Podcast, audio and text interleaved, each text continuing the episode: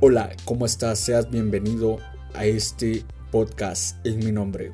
Un espacio donde discutiremos sobre la fe, la esperanza y el amor, sobre la identidad y la cultura de Cristo. Quédate en este lugar porque recuerda que donde dos o más están reunidos en mi nombre, ahí yo estaré. Comenzamos.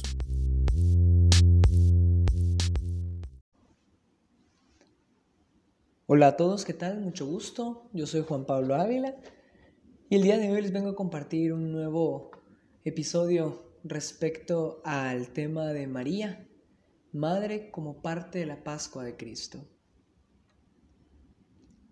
Para ir comprendiendo cada uno de estos aspectos es necesario conocer primero qué es la Pascua. La Pascua es un paso y desde el punto de vista cristiano es el paso de la muerte a la vida que Cristo nuestro Señor ha tenido. Realidad que todos los que estamos bautizados vamos a experimentar con Él.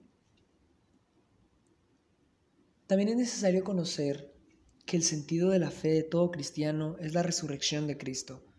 Negarla es negar absolutamente todo lo que creemos. San Pablo en una de sus cartas nos dice, si Cristo no hubiera resucitado, en vana sería nuestra fe. También es necesario conocer que María es la madre de cada uno de nosotros. La madre de Dios, ser madre de Jesús, Dios Hijo, y madre de nosotros. Y vamos a encontrar esta respuesta en las Sagradas Escrituras. Cuando nos vamos al libro del Apocalipsis capítulo 12, inicia narrando respecto a la aparición de una gran señal, una mujer vestida de sol con la luna bajo sus pies y doce estrellas en corona en su cabeza. Tenía dolores de parto y estaba a punto de dar a luz. En eso se aparece otra gran señal, el gran, dragón rojo.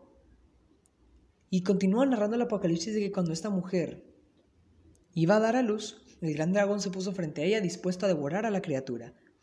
Sin embargo, la mujer fue apartada de este mal, se le fueron dadas unas alas para que pudiera huir de este gran dragón, y al momento de dar a luz, dice específicamente el, autor sagrado, que este niño iba a ser aquel que iba a apacentar a todos los pueblos. Por lógica y sin tanta explicación, todos sabemos bien a quién hacen alusión esta profecía la mujer a María Santísima, el niño a Jesús y el dragón a Satanás. Más adelante, de hecho, en el Apocalipsis mismo también dice el gran dragón, quien es conocido como la antigua serpiente, diablo y Satanás mismo. Y cuando ya nos vamos adentrando poco a poco en este capítulo, llegamos al versículo 17, nos vamos a encontrar que dice, y el dragón, viendo que no pudo atacar a la mujer, se dispuso a ir en contra de sus hijos y descendientes, es decir, aquellos que cumplen la voluntad de Dios y siguen y guardan los preceptos de Jesucristo. Por lo tanto, aquí nosotros vamos a fundamentalizar que María es nuestra madre. Y en el Santo Evangelio, al momento que Cristo está en la cruz y le entrega al discípulo amado a su madre, en ese momento nos, nos dio a María como madre de toda la humanidad. Cuando nosotros hablamos sobre María, madre, como parte de la Pascua de Cristo, vemos todo esto, esta realidad.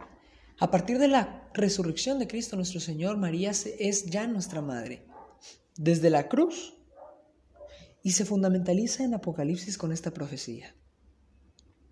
Un regalo maravilloso que nosotros tenemos los cristianos católicos es que tenemos a la Virgen María, la cual aquella cuyo poder maternal es otorgado por todo el cielo, jamás va a estar en contra o va a estar en rebeldía a lo que el corazón de Jesús quiere.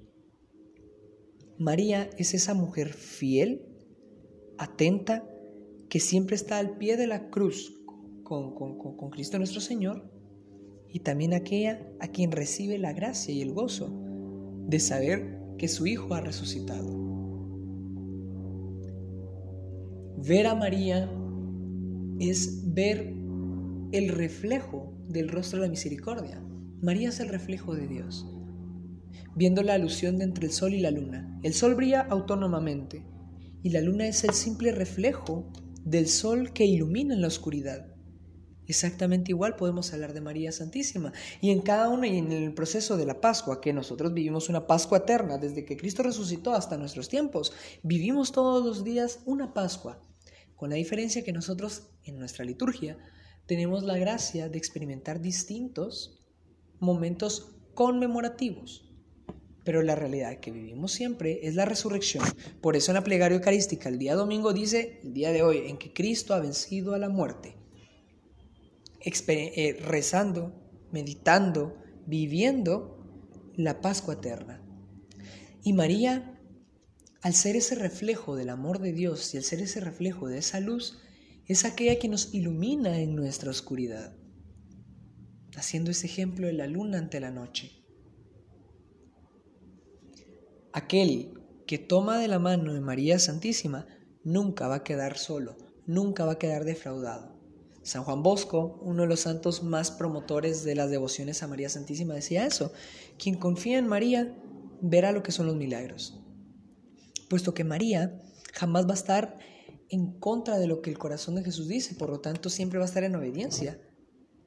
Y Jesús, al ser un hijo fiel y obediente también, porque dejando su naturaleza divina para pasar a ser su condición humana, se amarra y se une a nuestra realidad de hijos.